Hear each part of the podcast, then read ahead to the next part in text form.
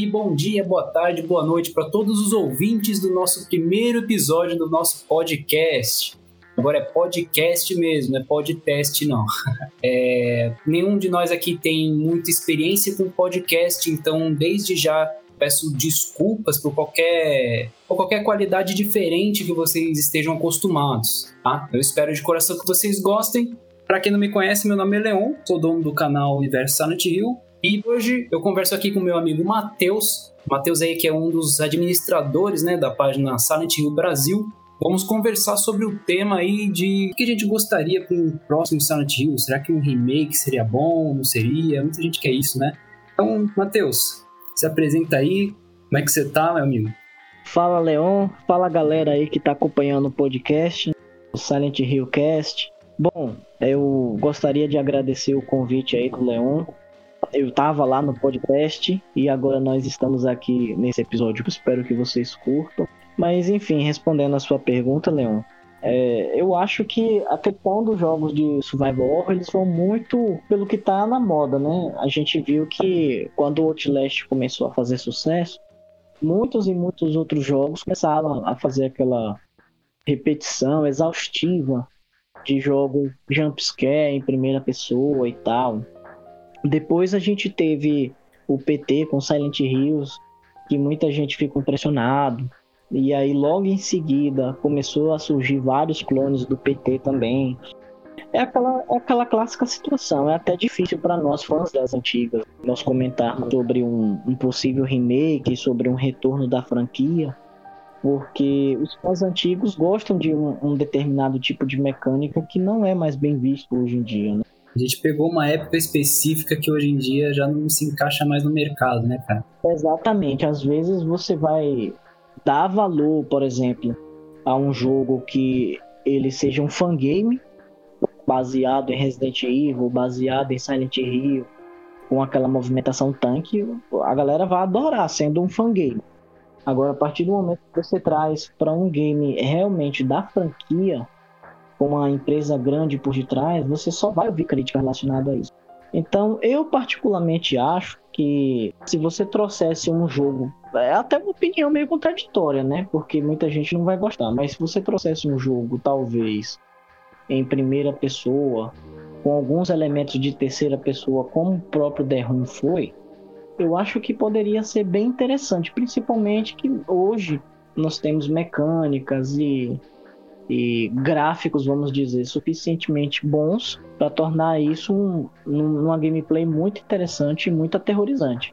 Ah, com certeza, cara. Eu acho que assim, tomando como exemplo, né, Resident Evil, você vê, existe sempre quando você tem uma mudança, cara, por menor que seja na franquia, uh, de câmera, de jogabilidade, você vai ter um divisor de águas de fãs, né? Você nunca vai agradar, é impossível, não tem como agradar todo mundo. E infelizmente as coisas vão acompanhando Tô dizendo que eu gosto disso, né? Mas infelizmente é assim. As coisas vão acompanhando o que tá na moda, né? Na época, quando saiu Silent Hills, não que ele fosse ser em primeira pessoa, né? Mas eles usaram esse recurso como até uma estratégia de marketing, porque na época, igual você falou, é, Outlast, tudo daquela na, aquela mesma mecânica, né? Tudo tava muito em moda desse, dizer, essa configuração de jogo, né? Esse estilo de jogo.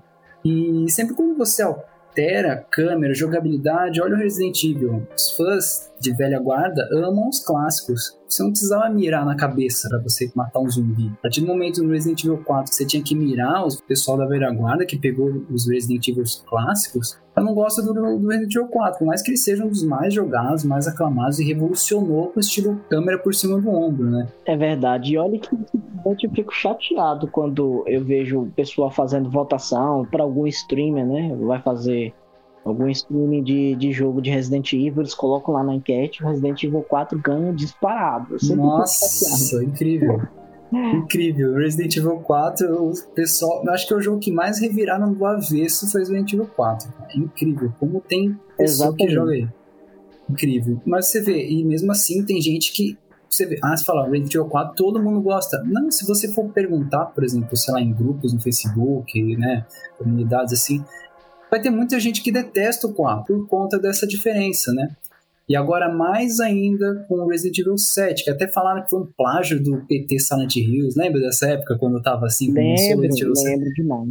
Falaram, nossa, copiaram na cara dura, inclusive fizeram todo o mistério com aquela demo. Nossa, cara, mas foi um, acho que foi um plágio mesmo, né? Pegaram a demo do Resident Evil 7, fizeram um mistério. É, reza tal. a lenda, é, reza a lenda, não lembro onde foi que eu vi, mas que parece que a produção do Resident Evil 7 constava antes mesmo daquela época da demo do PT. Eu é, não lembro dizem. Que isso. Dizem, é, né? Mas eu ouvi é também. Muito fácil a gente, é muito fácil a gente dizer isso na, na internet. Ah, mas eu comecei a produzir primeiro, não é plágio. Tá, mas e é. cadê as provas, né? Não, exatamente. E outra, você pode estar tá fazendo, desenvolvendo um jogo, mas no meio do caminho, você pode estar no meio do caminho. Você pode fazer umas mudanças e acrescentar coisas. Então, assim, nada garante que eles não viram o PT e falaram, opa, gente, calma aí, vamos fazer um pouquinho diferente aqui, vamos, a gente já estava em desenvolvimento, mas vamos usar uns elementos aí que a gente viu que dá certo, e vamos começar a criar essa demo aqui, ó, pra ficar claro. um marketing legal igual o PT Santos. Claro, obviamente. Mas você vê, eles seguiram um modelo, um modelo de que estava na, na moda na época.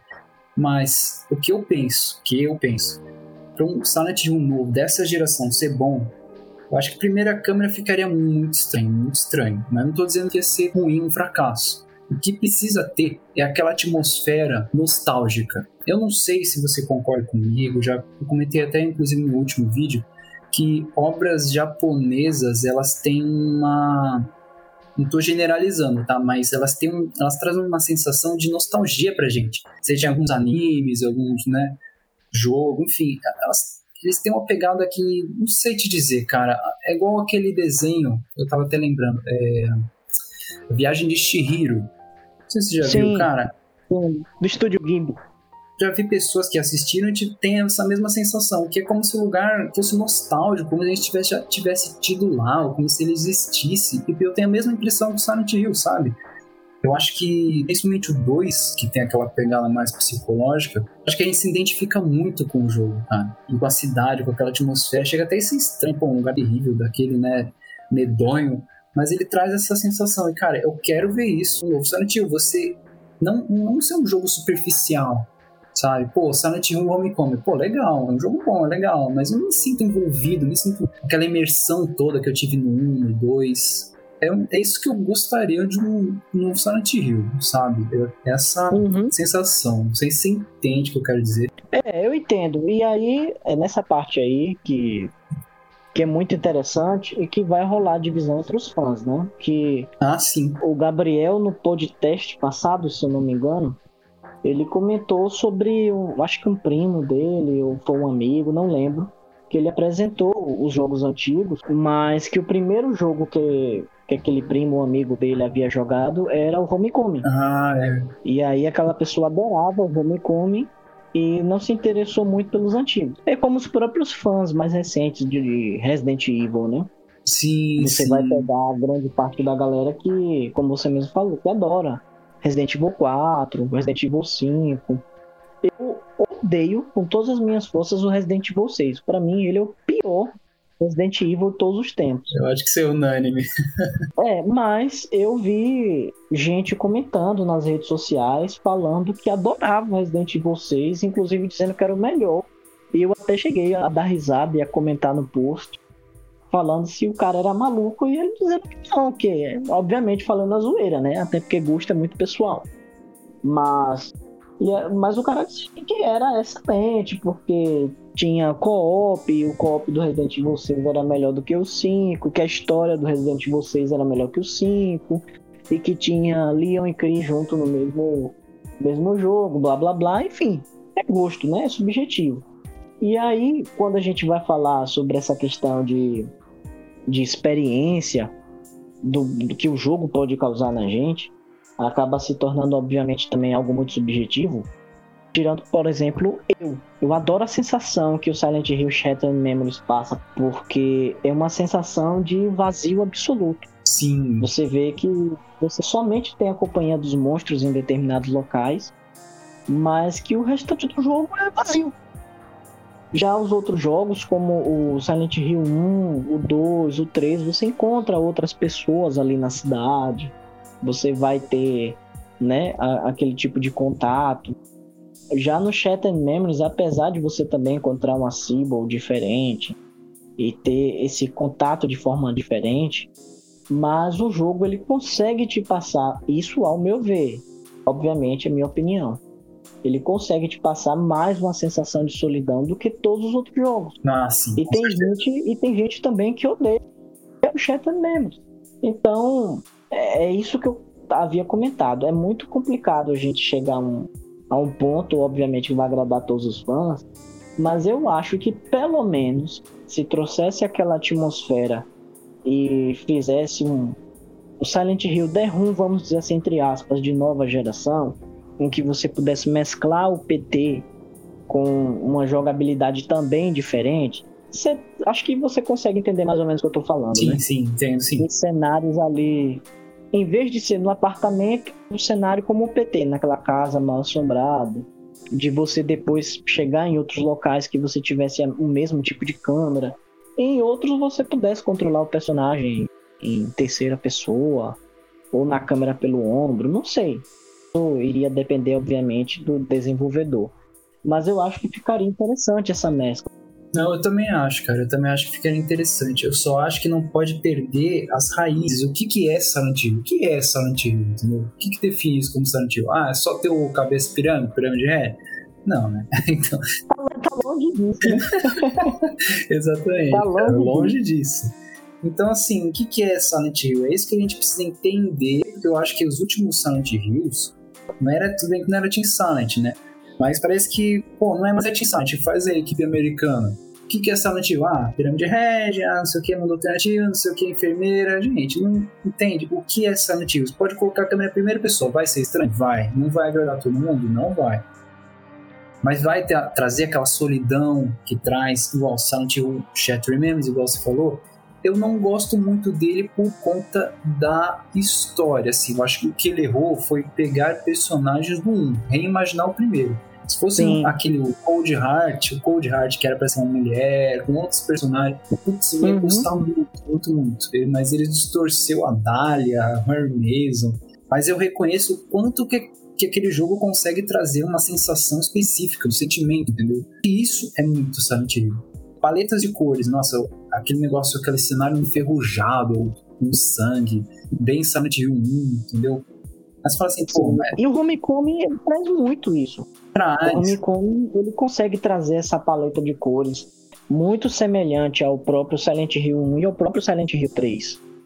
Eu acho que ele é o que mais se assemelha nisso. Né, nessa Só parte que, visual, sim. Exatamente. Só que muita gente não gosta justamente por causa da jogabilidade. Eu, na época, eu tive muitos problemas técnicos com ele porque eu jogava no PC. E aí ele tinha um gravíssimo problema de, de travar na Scarlet, que é o chefão da. A, a boneca, o chefão. A boneca que cai lá no sangue e vira aquele monstrengo parecendo uma aranha. Aí travava ali. E muita gente que tinha o Homecoming no PC tinha esse mesmo problema. Mas depois eu vim jogar ele novamente e tal. Mas enfim, ele era, ao meu ver, jogão. Só que a galera que era da velha guarda não gostava. E o bom, às vezes, a nova geração acaba implicando assim com a gente, porque a gente quer tirar uma de, de tiozão, né? De que no nosso tempo era melhor, isso, aquilo. É uma conversa de nostalgia de tio, né? Sim, sim. Às vezes a nova geração não entende certas coisas que a gente comenta. Eu, por exemplo, eu já vou, eu tô na casa dos 30. Então eu cresci na década de 90. E eu vi isso no, no decorrer dos anos. Eu vi a, a opinião dos fãs. Na minha época de pré-adolescente e de adolescente já existia rede social. Eu acompanhava as redes sociais, eu fazia parte de rede social de Resident Evil, de Silent Hill. Eu via na época o que os fãs gostavam e não gostavam. E era algo muito semelhante entre as franquias. Os fãs gostavam dos primeiros, existia aquele grupo de fãs que gostavam dos primeiros e que não gostavam dos mais recentes. E sempre foi assim. E vai continuar sendo. Principalmente agora com, com Resident Evil 7, como você comentou, e o novo, né, o, o Village. Mas é justamente isso, essa diferença entre os jogos mais recentes e os jogos anteriores é algo que a gente não, não nós não vamos conseguir chegar nunca no consenso, até porque esses jogos mais recentes da franquia, no caso, pode colocar aí o Dalpur, o Homecoming e o Shattered Memories, né? Esses três últimos. O Book of Memories não vamos colocar porque ele é voltado para portátil. Mas colocando esses três jogos, eles são diferentes entre si. Eles não têm sequer uma entre aspas, né? Semelhança como tinha o Silent Hill 2 e o 3. O primeiro ele era de uma geração de um console anterior, então a gente não vai colocar na conta. Mas o 2 e o 3 eles têm muita semelhança entre si. Já a partir do momento que você tem ali aqueles últimos, eles são muito diferenciados. Então, eu acho que você trazer um Silent Hill que pudesse agradar a geração mais antiga com a nova, como eu falei, fazendo essa mescla, e obviamente, né, não esquecendo das raízes. Sim. E nisso aí, nisso aí eu gostaria muito de que tivesse o Akira, né, por causa da, da sonoridade, Nossa, a sonoplastia no, no jogo. Porque é, é, muito importante a trilha sonora, principalmente quando a gente fala Silent Hill. Para mim é um dos pontos principais de, da franquia de qualquer jogo. Com certeza. É a trilha sonora. E é o que mais faz a gente imergir no jogo, sentir aquela imersão toda. E o que eu acho assim, outra coisa que influencia, que a gente falou inclusive no podcast, lá no episódio piloto, é memória afetiva, né, cara? Dita memória afetiva que você jogou. Pode ser o pior da franquia, mas se você jogou aquele primeira vez, é aquele que você vai gostar. Não é regra. Exatamente. Não é regra, mas é o que acontece no geral. Isso, você vai ter um, um carinho muito grande por aquele primeiro. E isso é o que aconteceu com muita gente, com até o Shattered Memories, né? Muita gente lá no grupo Silent Hill Brasil. Para vocês aí, que estão ouvindo o nosso podcast agora. Muito obrigado por ouvir até agora. E já fazendo outro jabá aqui no Leão, que o grupo Silent Hill Brasil está presente no Facebook. Lá tem todas as informações referentes à franquia, inclusive nós viemos de lá também. Então, caso vocês se interessem e tenham, obviamente, Facebook, procurem lá, grupo Silent Hill Brasil. E entrem lá e participem junto com a gente, pois nós faremos enquetes relacionadas aos assuntos do podcast futuramente lá na página do Facebook e vocês poderão participar até futuramente. Mas voltando aqui ao assunto, eu particularmente acho que quando você traz um, um, excelente compositor como Akira de volta, já faz com que as atenções de todos os fãs voltem novamente, né? Não somente o nome porque eu considero impossível não associar Silent Hill com aquele. E eu tenho absoluta certeza que muitas pessoas que, por mais que não o conheçam, sabem que a trilha sonora de Silent Hill é tão importante quanto o jogo em si. Ah, com certeza, cara. Aquele ritmo do Akira, aquela batida, você joga, você associa com, com Silent Hill, assim, ficou uma marca registrada mesmo dele. O Akira contribuiu muito, muito, muito com isso. É, o primeiro, mesmo não tendo tantas músicas assim, você vê, ele é, por isso que eu acho que ele é considerado o mais bizarro. Mas até o, o fato do gráfico do primeiro ser meio ruinzinho ajuda no terror psicológico, sabia disso? Os monstros pixelizados assim, pode não ter uma visão clara e detalhada do, deles, como eles são. Isso ajuda porque você preenche exatamente como eles seriam, entendeu? Sim, inclusive eu sempre pensava a respeito disso, porque eu mesmo, na, mesmo sendo adulto e jogando jogos em HD, né, na geração PlayStation 3 e Xbox 360, eu ainda tinha medo, cara, de jogar Silent Hill 1 na madrugada. Acho que nós que somos da velha guarda, a gente ainda sente medo em jogar os antigos Silent Hills na madrugada. 1 pra mim foi o que mais me deu medo. É, o Silent Hill 1, meu amigo, é, é tenebroso. Tenebroso. E é o meu preferido, né? Porque justamente foi o primeirão que eu joguei. Então, essa, essa trilha sonora do Silent Hill 1, ela realmente é mais voltada. Eu acho que a gente pode colocar entre aspas, né, para não estar tá falando bobagem aqui. É algo mais voltado realmente para som ambiente, para como, como se fosse uma sonoplastia, né? Concordo. É aquele som, é aquele som para dar medo mesmo. Agora, nos outros subsequentes, o 2, o 3, o 4, a gente tem realmente muita trilha sonora que eu não vou dizer bem trabalhado, né? Porque a trilha sonora do Silent Hill é extremamente bem trabalhada. Só que são trilhas sonoras que a gente pode, vamos dizer assim, ouvir no nosso dia a dia, né? é, sim. E quanto aos gráficos, por que, que o primeiro é o mais assustador, mais bizarro? Véio? Acho que é justamente por isso, né? Quanto melhor os gráficos, acho que menos terror psicológico. Na minha opinião, cara, eu posso estar completamente errado. Eu acredito nisso justamente por causa dos gráficos do primeiro. Vejo que até hoje eu jogo o primeiro e falo, nossa, cara, mas esse é o mais tenebroso de todos. Aí o Silent Hill 4 é o mais sinistro, assim, mais bizarro. Você vê que tem, ele tem uma, um jogo de luzes característico, como se fosse som, coisa sombria mesmo. Eu, se não me engano, o Tom falou que na época que o Silent Hill 4 foi lançado, tava muito no Japão, assim, em moda, pontos de de fantasma, de terror. É verdade. Era na época do grito, né? Se eu não me engano. Ah, é? Se eu não me engano, era naquela época do grito e tal. Aquele filme de terror. Ele é um, o segundo que mais me deu medo. É o primeiro, depois o quarto. Por conta do que? Por conta da, do apartamento tá assombrado, coisas acontecem, uh, um negócio mais assim, não tão visual, mas aquilo que você vê, por exemplo, o bicho saindo da parede, ou então uh, quando você pega a boneca que você não sabe a primeira vez, você coloca no baú, o que que acontece, cara? Vê um monte de coisa na parede, assim, você fica com medo daquelas Exatamente. coisas acontecerem. É uma parada muito psicológica. O 2, para mim, não me dá muito medo, tirando o Pyramid Head, que dá tensão, assim, né? Então, acho que esse, a evolução do gráfico pode não contribuir muito quando o assunto é terror psicológico, a não ser que seja muito bem trabalhado nesse sentido. Aham, uhum. é, então, eu, em relação a essa questão da escadinha das escolhas do Silent Hill, né? Eu acho que o 4, ele é como você comparar uma joia preciosa com metais, por exemplo. Vamos fazer uma comparação bem esdrúxula, né? Você tem é, ouro, prata e bronze nos, nos Silent Hills e o 4 é como se ele fosse uma pedra diamante, ou seja, você tem metal e você tem uma pedra que vale tanto quanto o outro, sabe? O Silent Hill 4 para mim ele é uma pedra preciosa porque ele, ao meu ver, ele é um jogo maravilhoso. Eu adoro Silent Hill 4 ele é, realmente ele é muito grotesco. Você sente medo a cada esquina que você dobra lá no jogo. Os monstros, para mim, são os monstros mais grotescos de toda a franquia.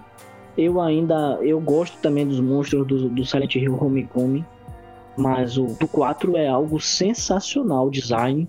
E é isso, eu simplesmente eu adoro Silent Hill 4 porque ele realmente ele dá muito medo. E é aí que entra essa questão do gráfico. Porque você tem um, um gráfico lá no PlayStation 2 que ele é muito superior ao PlayStation 1. E mesmo assim a gente sente muito medo porque voltando à parte do apartamento, quando você comentou sobre colocar a boneca lá no baú, e quando você volta para o apartamento, você já começa a ficar com aquele arrepio né, na espinha, porque você não sabe o que, que vai acontecer no bendito apartamento. Exatamente, cara. Então você já fica desesperado, porque a qualquer momento pode, se, pode surgir um susto lá do nada e, e tirar e colocar seu coração para fora. É algo que faz com que você realmente sinta muito medo. Mesmo, vamos dizer assim, sabendo que se você for voltar lá para a cidade, você vai ficar com medo do mesmo jeito, né? Com aqueles malditos fantasmas lá te perseguindo o tempo é... todo. Nossa, o fato de você não poder matar eles é dá uma tensão também, né, cara? Você não poder matar os fantasmas, ter pouca espada para poder prender eles. E até chegar na primeira espada que demora. Nossa, é... eu, eu fiquei com medo também disso. E aí é, é isso que eu acho que também vai ser muito relativo. Porque a questão do gráfico, voltando à sua comparação, eu acho que a questão do gráfico não iria fazer essa diferença tão grande.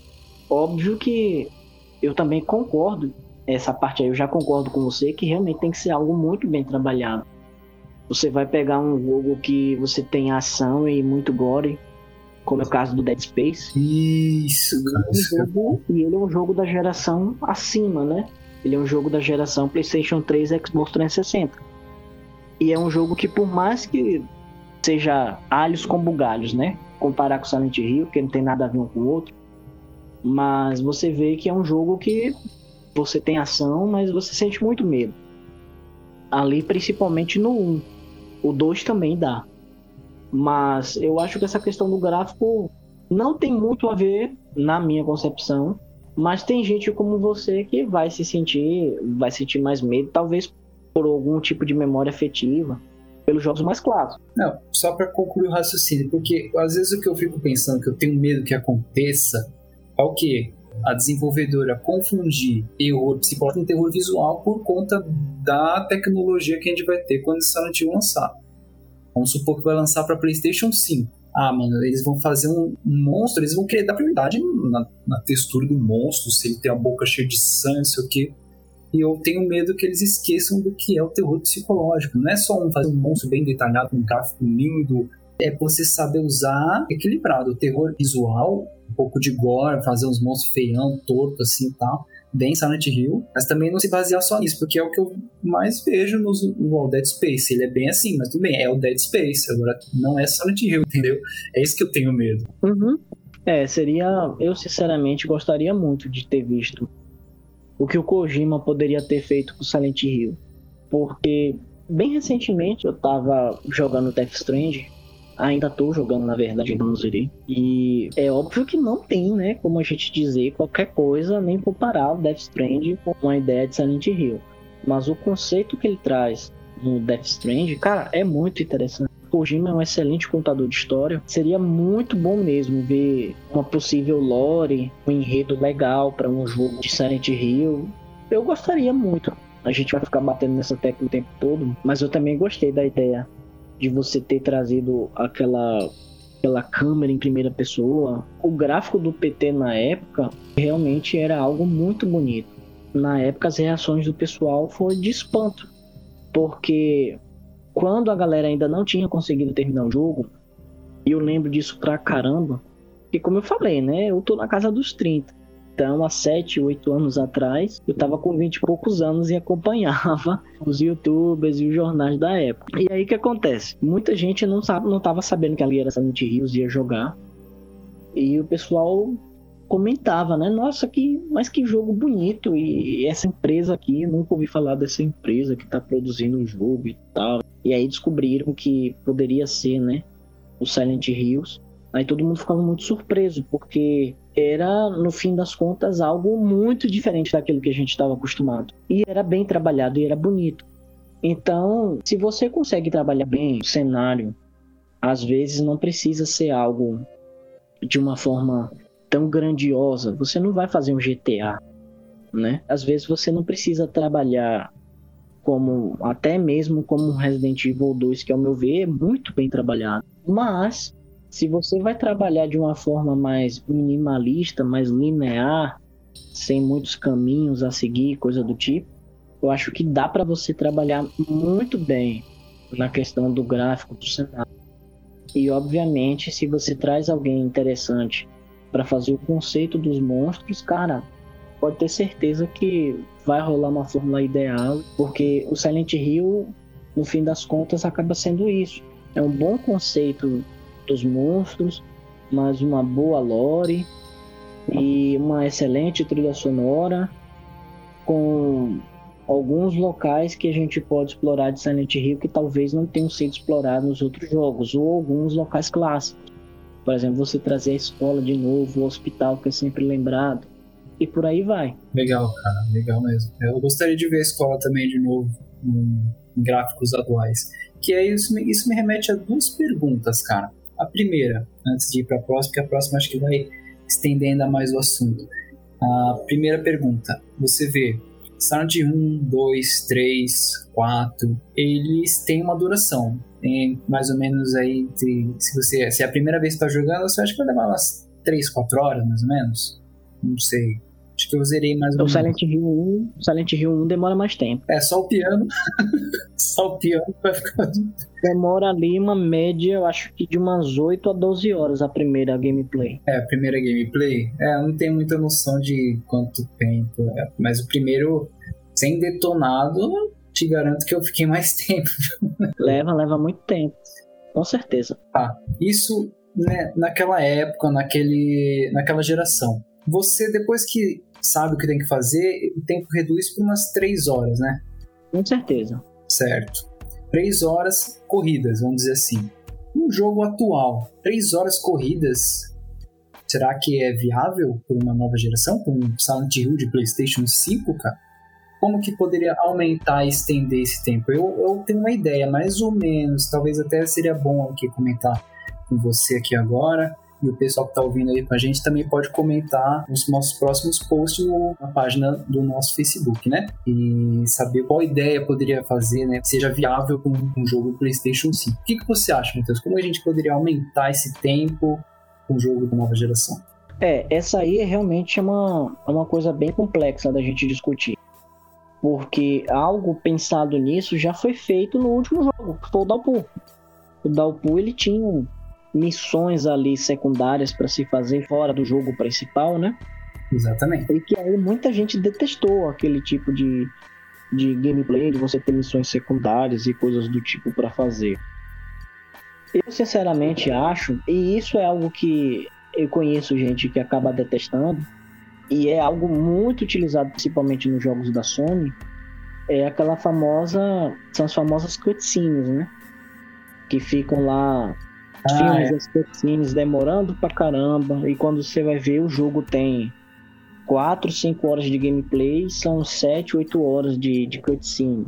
Muita cutscene. Não é nem cutscene, é aquele, aquele cutscene in-game que se diz, né? Você tá jogando, andando, isso. você não pode fazer nada, você tem que ficar andando e o cara conversando. Exatamente, que você. É, é isso mesmo, que você é obrigado. Eu acho que dá para você fazer um jogo com uma gameplay de certa forma um pouco vasto, como, como a gente havia comentado, né? De 8 a 12 horas de jogo. Um jogo de terror ele não precisa ficar 30, 40 horas de gameplay no, em um single player, né? Não faz muito sentido mas dá para você manter uma campanha ali de 8 a 12 horas, mais ou menos, e você ter aquele, aquele sistema que tinha no Silent Hill 3, de você mudar a questão dos puzzles, né? Quanto maior dificuldade que você colocava, os puzzles eles ficavam mais complexos. Então você pode ter uma, uma alteração dos puzzles. Não sei, cara. Eu acho que nesse, nesse segmento de você mudar os puzzles, de você talvez colocar algo mais na imersão da história, como as cutscenes, talvez você possa aumentar bem consideravelmente a questão da gameplay. Agora, é óbvio que isso divide muita opinião, né? Muita gente não iria gostar dessa questão das cutscenes. E muita gente também iria odiar você jogar um jogo durante mais do que 14, 15 horas. Com certeza, cara. Sensacional, na verdade, suas ideias aí. Inclusive, você praticamente matou a charada aí. Silent Hill Downpour. Pô, o pessoal odiou. Mas por quê? Eu acho que foi. Acho não, na verdade tenho certeza. Foi muito mal aplicado. Fast Travel, para você liberar, beleza, o mapa é grande e tal. Vamos fazer a Fast Travel, faz ideias deles. Poderia ter dado certo se eles tivessem feito de uma maneira diferente, porque para você fazer a Fast Travel, você tem que fazer, bem dizer, andar a cidade inteira procurar itens que são praticamente invisíveis. Uhum. No fim, você vai chegar no final do jogo tendo explorado o mapa inteiro e quando você liberar o Fast Travel, você já não vai precisar mais dela. A mudança climática que interfere na quantidade e força dos inimigos. Genial. Mas não foi muito bem aplicado, ao meu ver. Verdade. Uh, outra coisa que eles fizeram é side quest. Não faz o menor sentido. O cara tá tentando fugir do lugar, ele é um presidiário. Por que diabos ele ia parar, entrar num lugar para você resolver um puzzle? Por exemplo, tem lá o do, um ladrão que roubou os vizinhos, e aí você vai pegar e devolver, colocar os pertences de volta. Tá, por que ele faria isso? E aí você ganha uma roupa nova, sabe? Você ganha uma skin nova. Uhum. Então, assim, são recompensas bobas. Às vezes você luta com três monstros difíceis para você ganhar uma arma dourada, que não vai fazer mais dano, não, é só dourada. E você ainda perde ela, porque você é, avança na, na campanha, você perde as armas que você tem. E foi muito mal aplicado. Se ele tivesse aplicado melhor, é teria se, se adequado. Legal. E uma coisa que eu penso, assim, talvez fazer um Silent Hill como tudo é psicológico, tudo tem a ver com o inconsciente, subconsciente do protagonista ou de alguém que está envolvido na trama, se de repente tivesse uma casa igual no Silent Hill 4, não tem o nosso apartamento Silent Hill 4, supondo que o protagonista, seja por que motivo for, ele tá lá, ele encontra pessoas lá, mas você tem que se abrigar numa casa que é o único lugar seguro. E aí a câmera muda, talvez você tenha elementos de survival lá. E aí com o tempo, avançando a história, talvez aí fica igual The Room, começa a casa começa a ficar menos segura, assim. está se aproximando do uhum. final do jogo. Uma, uma, ideia assim, porque isso te incentiva você voltar, é, talvez inventário limitado, não ficar tão inventário infinito, para você voltar, né? Dar elementos de survival. Você voltar para casa, se reequipar, não ficar um negócio muito fora do, da ideia do, do Hill que acaba virando outro jogo, mas pelo menos isso é uma desculpa para você estar tá sempre assim, tendo um safe place, sabe? Você voltando para aquela casa e dentro da história, do contexto do jogo, talvez aquele safe place seja um, lugar no subconsciente dele, dando uma, uma desculpa aqui para isso. Eu acho que isso aumentaria o tempo de gameplay, porque você teria mais coisa para fazer. Porque falar, não, pô, você tem 30 horas de gameplay, vamos pensar assim. Então quer dizer que o cara ficou mais de um dia lutando contra monstros, entendeu? Dentro da história. E é isso, eu penso em aplicar melhor o que o Downpour fez e uma ideia mais ou menos essa, sabe? Com elementos de survival mesmo.